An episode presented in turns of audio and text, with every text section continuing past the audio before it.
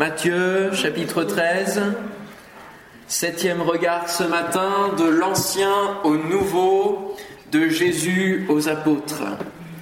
De l'ancien au nouveau, de Jésus aux apôtres, nous allons voir trois chapitres ce matin, les chapitres 13, 14 et 15. Une belle révélation nous attend encore dans ce qui va être le milieu de l'évangile de Matthieu, il y a une construction merveilleuse et, qu'on puisse être à l'écoute ce matin de ce que Dieu veut nous révéler encore. Matthieu chapitre 13, nous lisons verset 1er. Ce même jour, Jésus sortit de la maison et s'assit au bord de la mer. Une grande foule s'étant assemblée auprès de lui, il monta dans une barque et il s'assit.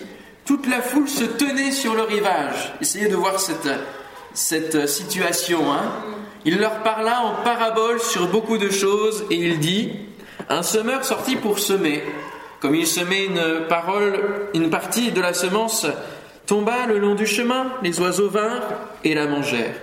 Une autre partie tomba dans les endroits pierreux où elle n'avait pas encore beaucoup de terre. Elle leva aussitôt, puisqu'elle ne trouva pas un sol profond, mais quand le soleil parut, elle fut brûlée et sécha faute de racines. Une autre partie tomba parmi les épines, les épines montèrent et l'étouffèrent. Une autre partie tomba dans la bonne terre, elle donna du fruit, un grain cent, un autre soixante, un autre trente. Que celui qui a des oreilles pour entendre, entende. Les disciples s'approchèrent et lui dirent Pourquoi leur parles-tu en parabole? Jésus leur répondit Parce qu'il vous a été donné de connaître les mystères du royaume des cieux et que cela ne leur a pas été donné. Car on donnera à celui qui a, et il sera dans l'abondance, mais à celui qui n'a pas, on ôtera même ce qu'il a. C'est pourquoi je leur parle en parabole. Parce qu'en voyant, ils ne voient point, et qu'en entendant, ils n'entendent ni ne comprennent. Et pour eux s'accomplit cette prophétie d'Ésaïe. Vous entendrez de vos oreilles et vous ne comprendrez point. Vous regarderez de vos yeux et vous ne verrez point. Car le cœur de ce peuple est devenu insensible, ils ont endurci leurs oreilles et ils ont fermé leurs yeux, de peur qu'ils ne voient de leurs yeux, qu'ils n'entendent de leurs oreilles qu'ils ne comprennent de leur cœur, qu'ils ne se convertissent et que je ne les guérisse. Mais heureux sont vos yeux parce qu'ils voient et vos oreilles parce qu'elles entendent. Je vous le dis en vérité, beaucoup de prophètes et de justes ont désiré voir ce que vous voyez et ne l'ont pas vu, entendre ce que vous entendez et ne l'ont pas entendu. Vous donc, écoutez ce que signifie la parabole du semeur. Lorsqu'un homme écoute la parole du royaume et ne la comprend pas, le malin vient et enlève ce qui a été semé dans son cœur. Cet homme est celui qui a reçu la semence le long du chemin. Celui qui a reçu la semence dans les endroits pierreux, c'est celui qui entend la parole et la reçoit aussitôt avec joie, mais il n'a pas de racine en lui-même. Il manque de persistance et dès que survient une tribulation ou une persécution à cause de la parole, il y trouve une occasion de chute. Celui qui a reçu la semence parmi les épines, c'est celui qui entend la parole, mais qui, en qui les soucis du siècle et la séduction des richesses étouffent cette parole et la rendent infructueuse. Celui qui a reçu la semence dans la bonne terre, c'est celui qui entend la parole et la comprend. Il porte du fruit, et un grain en donne cent, un autre soixante et un autre trente.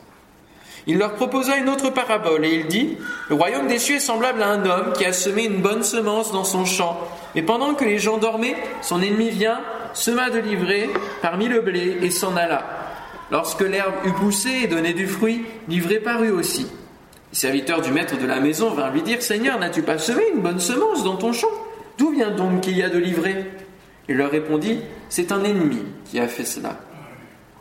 Et les serviteurs lui dirent Veux-tu que nous allions l'arracher? Non, dit-il, de peur qu'en arrachant l'ivraie, vous ne déraciniez en même temps le, blé? Laissez croître ensemble l'un et l'autre jusqu'à la moisson, et à l'époque de la moisson, je dirai au moissonneur Arrachez d'abord l'ivraie et liez-la en gerbe pour la brûler, mais amassez le blé dans mon grenier il leur proposa une autre parabole, et il dit, Le royaume des cieux est semblable à un grain de sénévé qu'un homme a pris et semé dans son champ. C'est la plus petite de toutes les semences. Mais quand il a poussé, il est plus grand que les légumes et devient un arbre de sorte que les oiseaux du ciel viennent habiter dans ses branches. Il leur dit cette autre parabole. Le royaume des cieux est semblable à du levain qu'une femme a pris et mis dans trois mesures de farine jusqu'à ce que la pâte soit toute levée. Jésus dit à la foule toutes ces choses en parabole, il ne lui parlait point sans parabole, afin que s'accomplisse ce qui avait été annoncé par le prophète. J'ouvrirai ma bouche en parabole, je publierai des choses cachées depuis la création du monde. Hein, vous voyez, le parallèle, il est bien là. Alors il renvoya la foule et entra dans la maison. Ses disciples s'approchèrent de lui et dirent explique-nous la parabole de l'ivraie du champ. Il répondit, celui qui sème la bonne semence, c'est le Fils de l'homme. Le champ, c'est le monde. La bonne semence, ce sont les fils du royaume, et l'ivraie, ce sont les fils du malin. L'ennemi qui l'a semé, c'est le diable. La moisson, c'est la fin du monde. Les moissonneurs, ce sont les anges. Or, comme on arrache l'ivraie et qu'on la jette au feu, il en sera de même à la fin du monde. Le Fils de l'homme enverra ses anges qui arracheront de son royaume tous les scandales et ceux qui commettent l'iniquité, et ils les jetteront dans la fournaise ardente où il y aura des pleurs et des grincements dedans. Alors les justes resplendiront comme le soleil dans le royaume de leur Père. Que celui qui a des oreilles pour entendre, entende. Le royaume des cieux est encore semblable à un trésor caché dans un champ. L'homme qui l'a trouvé le cache, et dans sa joie, il va vendre tout ce qu'il a et achète ce champ. Le royaume des cieux est encore semblable à un marchand qui cherche de belles perles. Il a trouvé une perle de grand prix, et il est allé vendre tout ce qu'il avait et l'a acheté. Le royaume des cieux est encore semblable à un filet jeté dans la mer et ramassant des poissons de toute espèce. Quand il est rempli, les pêcheurs le tirent, et après s'être assis sur le rivage, ils mettent dans des vases ce qui est bon, et ils jettent ce qui est mauvais. Il en sera de même à la fin du monde, les anges viendront séparer les méchants d'avec les justes, et ils les jetteront dans la fournaise ardente, où il y aura des pleurs et des grincements dedans. Avez-vous compris toutes ces choses? Oui, répondirent-ils. Il leur dit, c'est pourquoi tout scribe instruit de ce qui regarde le royaume des cieux est semblable à un maître de maison qui tire de son trésor des choses nouvelles et des choses anciennes, de l'ancien au nouveau, de Jésus aux apôtres. Lorsque Jésus eut achevé ses paraboles, il partit de là S'étant rendu dans sa patrie, il enseignait dans la synagogue de sorte que ceux qui l'entendirent étaient étonnés et disaient D'où lui viennent cette sagesse et ces miracles? N'est-ce pas le fils du charpentier? N'est-ce pas Marie qui est sa mère? Jacques, Joseph, Simon et Jude ne sont-ils pas ses frères? Et ses sœurs ne sont-elles pas toutes parmi nous? D'où lui viennent donc toutes ces choses? Et il était pour eux une occasion de chute. Jésus leur dit Un prophète n'est méprisé que dans sa patrie et dans sa maison. Et il ne, fait il ne fit pas beaucoup de miracles dans ce lieu à cause de leur incrédulité. Amen. Premier paragraphe, le message des prophéties. Le message des prophéties. Jésus, nous l'avons vu hier, est plus qu'un prophète, il l'a démontré. Et encore là, il, y a des questions qui se posent en disant, mais finalement, euh, n'est-ce pas euh, le fils du charpentier? Jésus leur a fait comprendre que non, il est plus que cela. Parce qu'il est l'objet même des prophéties. et de l'accomplissement des prophéties. Nous pouvons voir Jésus dans Ésaïe, et c'est le livre qui va être le plus cité parmi les références de Matthieu à l'Ancien Testament jusqu'à Malachie, et nous avons dans ce chapitre 13 le parallèle de tous les prophètes. Nous avons vu hier le parallèle hein, de David et Salomon, la lignée des rois et le temple, etc. Et, et là, nous avons l'époque des prophètes sur l'ensemble des paraboles, parce que les prophètes parlaient avec des paraboles, avec des images. Nous avons le potier, nous avons tellement et tant d'images et de visions que les prophètes rapportent au peuple qui ne comprend pas, ou alors qui comprend trop et qui met à mort les prophètes qui parlent de la part de Dieu. Malachie chapitre 3 verset 1 dit Et soudain, il viendra pour entrer dans son temple, le Seigneur que vous attendez. C'est l'ange de l'alliance, appelé de vos voeux. Le voici, il arrive, déclare l'Éternel, le Seigneur des armées célestes. Mais qui supportera le jour de sa venue? Il est parlé de Jésus dans les prophéties. Il est parlé de la parole. Et alors que nous avons lu plusieurs paraboles sur la semence, sur la parole, Ésaïe 55 déclame au verset 10 et 11 Comme la pluie et la neige descendent des cieux, et c'est une promesse que nous pouvons euh, aussi rappelé dans notre vie de prière. Il n'y retourne pas sans avoir arrosé, fécondé la terre et fait germer les plantes, sans avoir donné de la semence au semeur et du pain à celui qui mange. Ainsi en est-il de ma parole qui sort de ma bouche. Elle ne retourne point à moi sans effet, sans avoir exécuté ma volonté et accompli mes desseins. Amen. Ésaïe 61, 11, comme la terre fait pousser les graines germées et comme le jardin fait germer ses semences, ainsi le Seigneur, l'Éternel, va faire germer la justice et la louange aux yeux de toutes les nations. Toutes ces paraboles donc concernent le royaume des cieux. Et le royaume représente l'œuvre de la parole de Christ, les effets de la parole. La première évoque le fait de semer cette parole, occasion favorable ou non, quel que soit le terrain, et quelque part ce n'est pas à nous de considérer euh, la nature du terrain, mais bien sûr dès que nous trouvons une bonne terre, là où l'évangile répond, je me souviens de l'Espar Médoc dans lequel nous avons fait une, l'évangélisation et, et les gens recevaient l'évangile avec cœur, ouvrant même leur maison eh bien, à ce moment-là, nous devons semer. Et semer abondamment. Alléluia. Lorsque Dieu ouvre une porte, dit c'est maintenant le moment de semer dans tel endroit, il faut y aller. La seconde parabole évoque, euh, en tout cas nous montre qu'il ne faut pas nous concentrer sur le travail de l'ennemi, mais qu'il faut continuer de semer, continuer de semer et continuer de croître, alors que oui, les méchants croissent aussi, alors que les fils du diable, du malin, croissent aussi et font des œuvres, que nous, qui avons la parole, nous puissions encore porter du fruit, continuer à porter du fruit. Alléluia, parce que Christ fera le tri. La troisième nous parle de l'insignifiance de Christ, qui n'avait rien pour nous plaire, de qui on détournait même le regard, mais qui dépasse toute chose lorsque nous choisissons de le laisser croître en nous. Dans ce chapitre 13, il y a deux fois l'explication de Jésus qu'à la fin du monde, il y aura un tri qui sera fait entre les bons et les méchants. Et ça, c'est important parce que euh, les prophètes l'ont annoncé aussi. Ils ont encouragé le peuple à dire oui, vous voyez les, nations être euh, méchantes avec vous, vous voyez le, méchant croître, alors que dans les psaumes, il y a souvent cette interrogation disant Seigneur, mais c'est pas possible. On dirait que le méchant est même plus béni que moi et que moi je souffre. Mais l'encouragement des prophètes a toujours été de dire si vous vous tenez dans le Seigneur, ne vous occupez pas du reste. Avancez en, Jésus, avancez dans l'éternel. C'est lui qui vous tient. Parce qu'un jour, au jour de l'éternel, qui est souvent annoncé dans les prophètes, il y aura un tri de faits. C'est la grande conclusion des prophéties de l'Ancien Testament. Et on va lire le chapitre 3 encore de Malachie au verset 16 à 18. On est véritablement à la fin des prophètes, dans les dernières paroles. Malachie 3, 16. Alors ceux qui craignent l'Éternel se parlèrent l'un à l'autre. L'Éternel fut attentif et il écouta. Et un livre de souvenirs fut écrit devant lui pour ceux qui craignent l'Éternel et qui honorent son nom.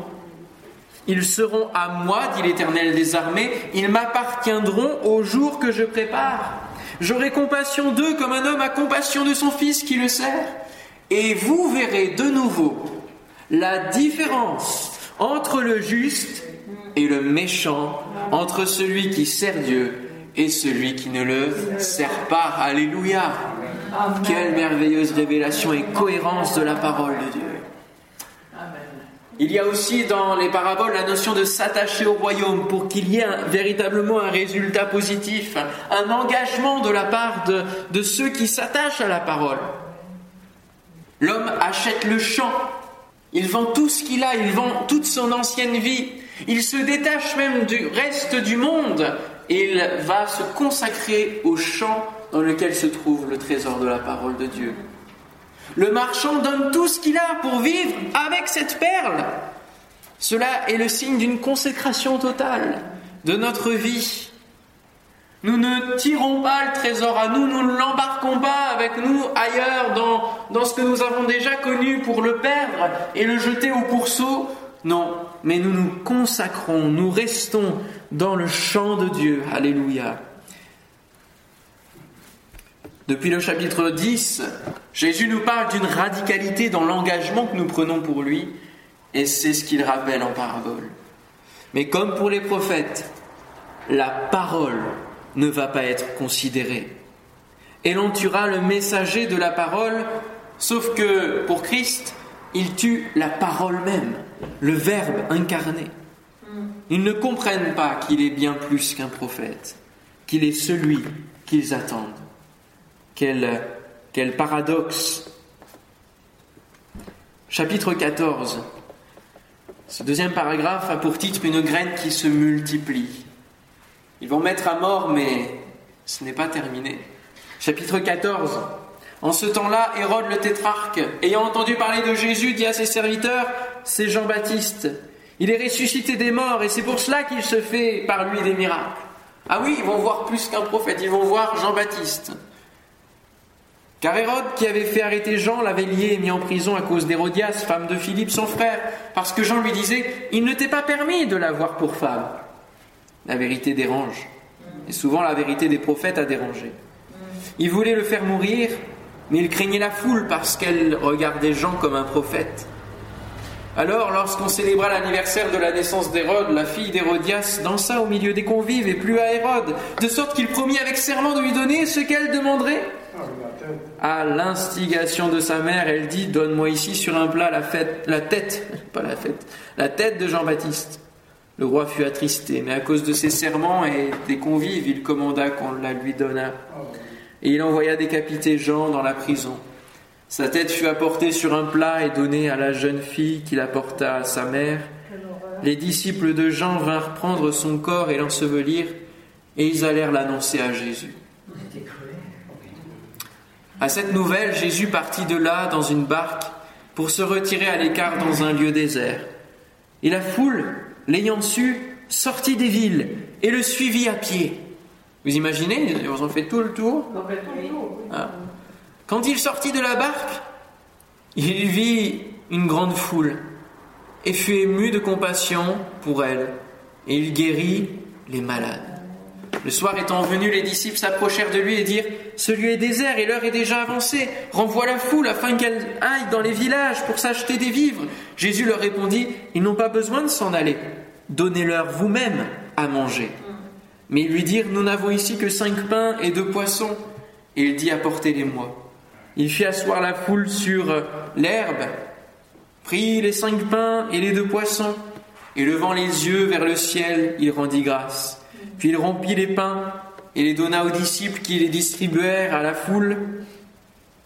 Tous mangèrent et furent rassasiés. Et l'on emporta douze paniers pleins de morceaux qui restaient. Ceux qui avaient mangé étaient environ cinq mille hommes, sans les femmes et les enfants. Aussitôt après, il obligea les disciples à monter dans la barque et à passer avant lui de l'autre côté, pendant qu'il renverrait la foule. Quand il l'eut renvoyé, il monta sur la montagne pour prier à l'écart, et comme le soir était venu, il était là, seul. La barque déjà, au milieu de la mer, était battue par les flots, car le vent était contraire. À la quatrième veille de la nuit, Jésus alla vers eux, marchant sur la mer. Quand les disciples le virent marcher sur la mer, ils furent troublés et dirent C'est un fantôme Et dans leur frayeur, ils poussèrent des cris. Jésus leur dit aussitôt Rassurez-vous, c'est moi, n'ayez pas peur. Pierre lui répondit Seigneur, si c'est toi, ordonne que j'aille vers toi sur les eaux. Et il dit Viens. Pierre sortit de la barque et marcha sur les eaux pour aller vers Jésus, mais voyant que le vent était fort, il eut peur, et comme il commençait à enfoncer, il s'écria Seigneur, sauve-moi Aussitôt Jésus étendit la main, le saisit et lui dit Homme de peu de foi, pourquoi as-tu douté? Et ils montèrent dans la barque et le vent cessa. Ceux qui étaient dans la barque vinrent se prosterner devant Jésus et dire Tu es véritablement le Fils de Dieu.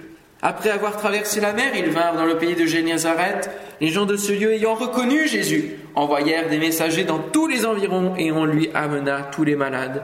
Ils le prièrent de leur permettre seulement de toucher le bord de son vêtement et tous ceux qui le touchèrent furent guéris. Amen. Amen. Ce chapitre est capital. Dans le parallèle avec le reste de l'ensemble de la Bible, nous sommes à la moitié de l'évangile de Matthieu et avec la mort de Jean-Baptiste va s'arrêter le parallèle avec l'Ancien Testament. Puisque bien sûr l'Ancien Testament s'arrête aux prophètes. Et les prophètes ont prophétisé jusqu'à Jean-Baptiste, c'est ce que nous dit Jésus, jusqu'à l'Élie qui devait venir et qui est venu. Ils ont essayé de nous enterrer, ils ne savaient pas que nous étions des graines.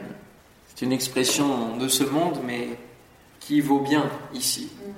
Alors qu'ils veulent tuer Jean-Baptiste et ils le tuent, cela n'arrêtera pas le ministère de Jésus-Christ.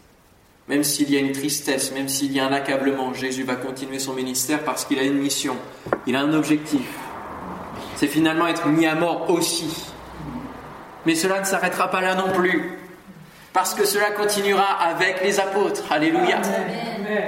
Merci Seigneur. Jean-Baptiste est décapité, les prophètes ont prophétisé jusqu'à Jean-Baptiste. Cela marque la fin de la réécriture de l'histoire de l'Ancien Testament, la fin de l'alliance de la loi. L'alliance de la miséricorde va commencer et à deux reprises, Jésus dit aux pharisiens, vous, vous ne comprenez pas ce qui vient, que Dieu prend plus plaisir à la miséricorde qu'au sacrifice. Et c'est l'alliance de la miséricorde qui va commencer avec Jésus. Jean-Baptiste finit comme beaucoup de prophètes en martyr.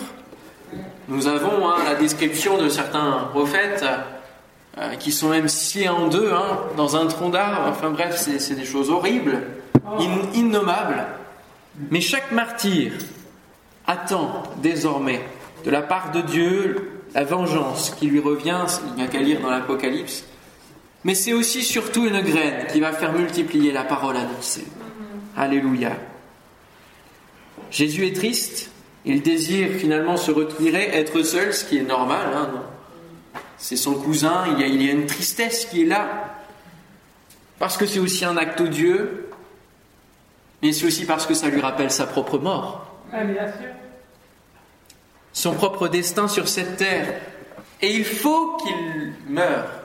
C'est ce qu'il dira à ses disciples dans Jean 12, 24. Vraiment, je vous l'assure, si le, le grain de blé que l'on a jeté en terre ne meurt pas, il reste unique, il reste seul. Il ne produit rien. Mais s'il meurt, il porte du fruit en abondance. Et Jésus va être cette graine qui va porter du fruit en abondance. Alléluia. Il est le pain descendu du ciel, prévu pour être déchiré, pour être partagé, comme dans la multiplication des pains que nous venons de lire. Quelle grande révélation nous avons là. C'est l'image de la Pentecôte. Alors que Jésus va mourir, puis être emmené au ciel, quelques jours plus tard, que se passe-t-il alors que euh, les Romains et, tous les autres pensent que tout est terminé? Les apôtres vont prendre le relais, vont être remplis du Saint-Esprit et vont disséminer la parole de Dieu un peu partout. Alléluia. Donc nous assistons au travers de la transition de ce, paragraphe du début du chapitre 14 à la fin de l'Ancien Testament, mais au début du Nouveau. Et eh oui. Et nous repartons dans un nouveau parallèle qui est le parallèle avec le Nouveau Testament. Nous repartons à partir de la mort de Jésus, qui est donc imagée au travers de la mort de, de Jean-Baptiste, et puis la Pentecôte au travers de cette multiplication des pains, Ce qu'on peut dire, c'est justement qu'à partir de là, Jésus va, mettre les disciples en action. Il ne va pas multiplier tout de suite, il va leur dire donnez vous-même à manger à ces personnes-là. Autrement dit, il va commencer à mettre les disciples en situation de je suis, je suis, je reste derrière et je vous laisse je, regarde comment vous allez faire, comment vous allez vous débrouiller pour vivre le surnaturel. C'est ce qu'il va faire avec la multiplication des pains. Bien sûr, il va multiplier parce que c'est toujours lui l'auteur du miracle. Mais c'est avec ce que les disciples vont apporter, avec le début de foi qu'ils vont apporter, que Jésus va faire les choses. Et alors que les, apôtres vont se mettre en marche dans les actes des apôtres, il est dit que le Seigneur ajoutait à son Église les âmes que le Seigneur les accompagnait, et c'est la fin du, de l'évangile de Matthieu. Chapitre 28, verset 20, c'est le dernier verset qui explique qu'ils vont y aller, ils vont enseigner. Il va dire, je suis avec vous tous les jours jusqu'à la fin du monde. Alléluia. Et dans un autre évangile, le Seigneur travaillait avec eux. Le Seigneur travaillait avec eux. Donnez-leur vous-même à manger. Il va les entraîner dans une dimension où ils vont se retrouver seuls pour les préparer à son absence après l'ascension. C'est pour cela qu'il va aussi les obliger à monter dans la barque, comme une répétition, mais cette fois-ci sans Christ. Il va les obliger. Ils vont monter dans la barque de la vie du ministère, de la vie avec Christ, mais sans, sa présence là, pour aller de l'autre côté.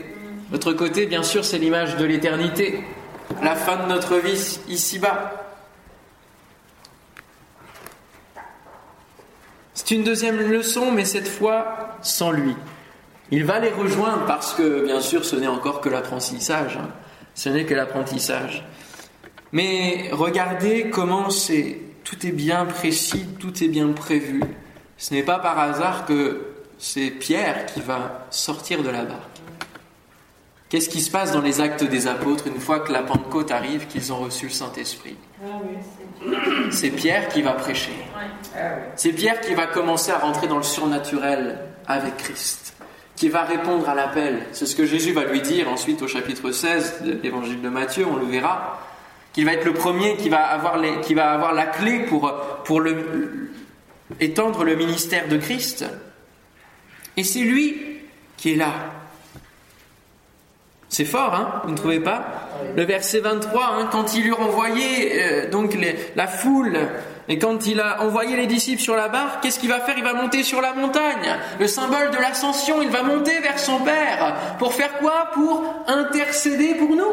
Alléluia. Et il est à la fois en train de rejoindre les disciples, à la fois avec nous dans la barque et, et nous aide à vivre ici-bas, et il est à la fois en train d'intercéder le Père. Quelle grâce merveilleuse. C'est Pierre qui rejoindra donc Jésus dans le Seigneur naturel au début du livre des Actes avec la prédication qui amènera 3000 conversions. Et puis ensuite la, la guérison du boiteux du temple aussi. Chapitre 15 la persécution qui viendra, mais qui transformera le monde. Alors des pharisiens et des scribes vinrent de Jérusalem auprès de Jésus et dirent Pourquoi tes disciples transgressent-ils la tradition des anciens? Car ils ne se lavent pas les mains quand ils prennent leur repas. Bon, question d'hygiène aujourd'hui, c'est important de se laver les mains. Hein Mais eux, ils insistent sur le fait qu'il y a une tradition à tenir. Et il va leur répondre Et vous Pourquoi transgressez-vous le commandement de Dieu au profit de votre tradition? Car Dieu a dit Honore ton père et ta mère, et celui qui maudira son père ou sa mère sera puni de mort. Mais vous vous dites Celui qui dira à son père ou à sa mère Ce dont j'aurais pu t'assister est une offrande à Dieu, n'est pas tenu d'honorer son père et sa mère. Vous annulez ainsi la parole de Dieu au profit de votre tradition. Hypocrite. Ésaïe a bien prophétisé sur vous quand il a dit Ce peuple m'honore des lèvres, mais son cœur est éloigné de moi. C'est en vain qu'il m'honore en enseignant des préceptes qui sont des commandements d'hommes. Ayant appelé à lui la foule, il lui dit Écoutez, comprenez, ce n'est pas ce qui entre dans la bouche qui souille l'homme, mais ce qui sort de la bouche, c'est ce qui souille l'homme. Alors ses disciples s'approchèrent et lui dirent Sais-tu que les pharisiens ont été scandalisés des paroles qu'ils ont entendues? Il répondit Toute plante que n'a pas planté mon Père céleste sera déracinée. Laissez-les, ce sont des aveugles qui conduisent des aveugles. Si un aveugle conduit un aveugle, ils tomberont tous deux dans une fosse. Pierre, prenant la parole, lui dit Explique-nous cette parabole. Jésus dit Vous aussi êtes-vous encore sans intelligence? Ne comprenez-vous pas que tout ce qui entre dans la bouche va dans le ventre puis est jeté dans les lieux secrets? Mais ce qui sort de la bouche vient du cœur, et c'est ce qui souille l'homme. Car c'est du cœur que viennent les mauvaises pensées, les meurtres, les adultères, les impudicités, les vols, les faux témoignages, les calomnies. Voilà les choses qui souillent l'homme. Mais manger sans s'être lavé les mains, cela ne souille point l'homme. Jésus étant parti de là, se retira dans le territoire de Tyr de Sidon. Et voici une femme cananéenne qui venait de ces contrées lui cria Aie pitié de moi, Seigneur, fils de David Ma fille est cruellement tourmentée par le démon. Il ne lui répondit pas un mot, et ses disciples s'approchèrent et lui dirent avec instance Renvoie-la, car elle crie derrière nous. Il répondit Je n'ai été envoyé qu'aux brebis perdues de la maison d'Israël. Mais elle vint se prosterner devant lui en disant Seigneur, secours-moi il répondit, Il n'est pas bien de prendre le pain des enfants et de le jeter aux petits chiens. Hmm. Oui, Seigneur, dit-elle, mais les petits chiens mangent les miettes qui tombent de la table de leur maître. Alors Jésus lui dit, Femme, ta foi est grande, qu'il te soit fait comme tu veux. Et à l'heure même, sa fille fut guérie. Jésus quitta ces lieux et vint près de la mer de Galilée. Étant monté sur la montagne, il s'y assit. Alors s'approcha de lui une grande foule, avec elle des boiteux, des aveugles, des muets, des estropiés, beaucoup d'autres malades. On les mit à ses pieds et il les guérit, en sorte que la foule était dans l'admiration de voir que les muets parlaient, que les estropiés étaient guéris, que les boiteux marchaient, que les aveugles voyaient, et elle glorifiait le Dieu d'Israël. Alléluia. Jésus, ayant appelé ses disciples, dit, Je suis ému de compassion pour cette foule, car voilà trois jours qu'ils sont près de moi, et ils n'ont rien à manger. Je ne veux pas les renvoyer à jeun de peur que les forces ne leur manquent en chemin. Les disciples lui dirent Comment nous procurer dans ce lieu désert assez de pain pour rassasier une si grande foule? Jésus leur demanda Combien avez-vous de pain? Sept, répondirent-ils, et quelques petits poissons.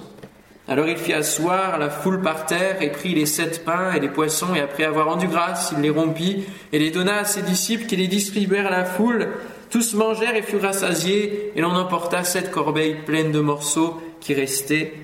Ceux qui avaient mangé étaient quatre mille hommes, sans les femmes et les enfants. Ensuite il renvoya la foule, monta dans la barque et se rendit dans la contrée de Magadan. Amen. Petite précision sur les corbeilles, à un moment donné, dans un autre évangile, Jésus va dire Vous n'avez pas compris ce que signifie que qu'on a douze corbeilles d'un côté, sept de l'autre, il va, il, va, il va reprendre les éléments de la multiplication.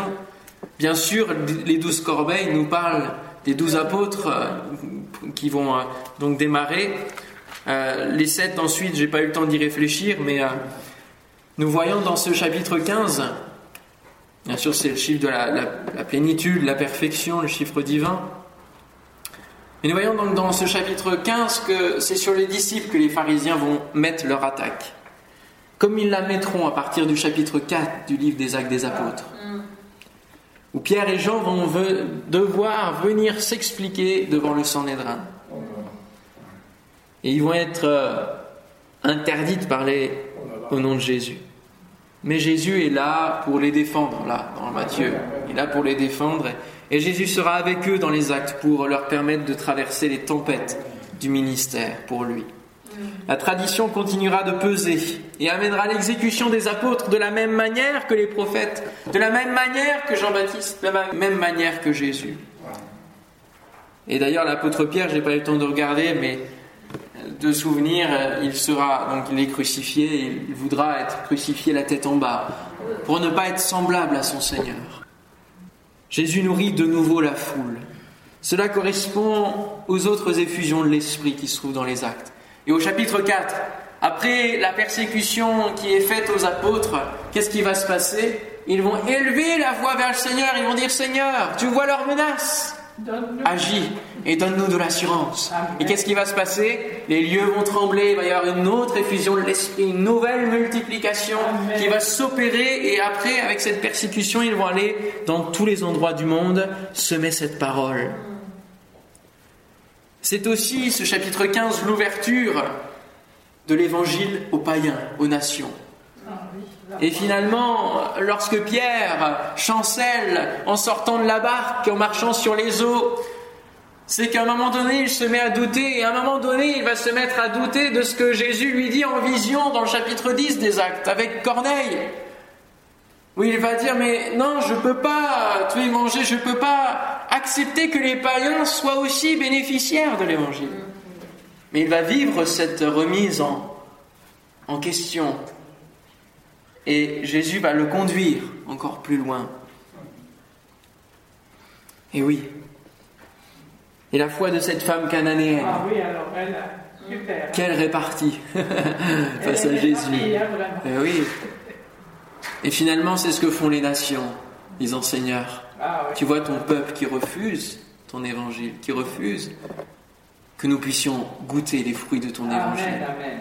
Et merci Seigneur, nous sommes là. Hein parce que Dieu l'a bien voulu, que, que nous le connaissions, que nous le rencontrions, que nous vivions son évangile et que nous partagions à notre tour cette bonne parole, cette bonne nouvelle qui conduit à l'éternité. La persécution sera toujours présente tant que Jésus ne sera pas revenu.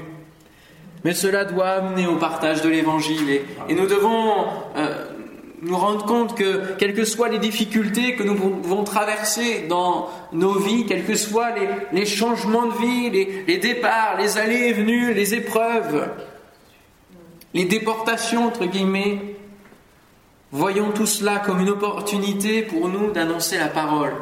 Pour le temps où nous sommes, peut-être que ce sera dans un hôpital, euh, peut-être que ce sera dans un autre pays, dans une autre ville, mais semons, car nous ne savons pas combien de temps nous serons là.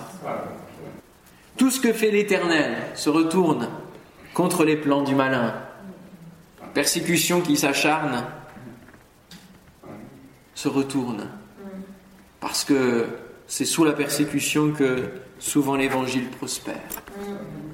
Parce que c'est dans la terre, dans la dureté de la terre, que la graine prend vie. Que son nom soit béni. Amen. Amen. Te bénissons, Seigneur. Quelle merveilleuse révélation tu nous accordes ici. Nous voyons que tout est écrit et, et c'est là que nous nous rendons compte que malgré les, les différences entre évangiles dans l'écriture, celui de Matthieu, celui qui démarre, est véritablement composé par ton esprit dans ce parallèle avec l'Ancien Testament puis le Nouveau Testament. Au milieu même de cet évangile, Seigneur, quelle grande révélation. Magnifique, Seigneur. Tu es puissant, tu es grand.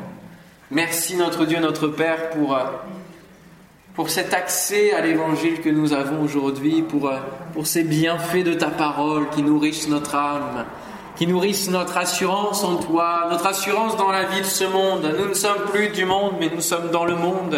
Et Seigneur, nous te prions de nous garder du malin, de nous garder des tentations et, de pouvoir marcher en nouveauté de vie avec toi, de pouvoir t'honorer, Seigneur mon Dieu, alors que tu as souffert, tu es mort pour nous, à cause de notre péché, à cause de nous. Oh, à toi la gloire, parce que tu es ressuscité et tu nous fais vivre avec toi une vie qui vaut la peine d'être vécue, une vie qui a une raison, un objectif, une éternité céleste, et non pas misérable, là où il y aura des pleurs et des grincements dedans. Seigneur, nous voulons nous attacher encore à toi, encore en cette matinée. Tiens, dire, je veux me consacrer encore à toi, que ma vie, Seigneur mon Dieu, te glorifie. Oh, merci Père. Amen et Amen. Alléluia.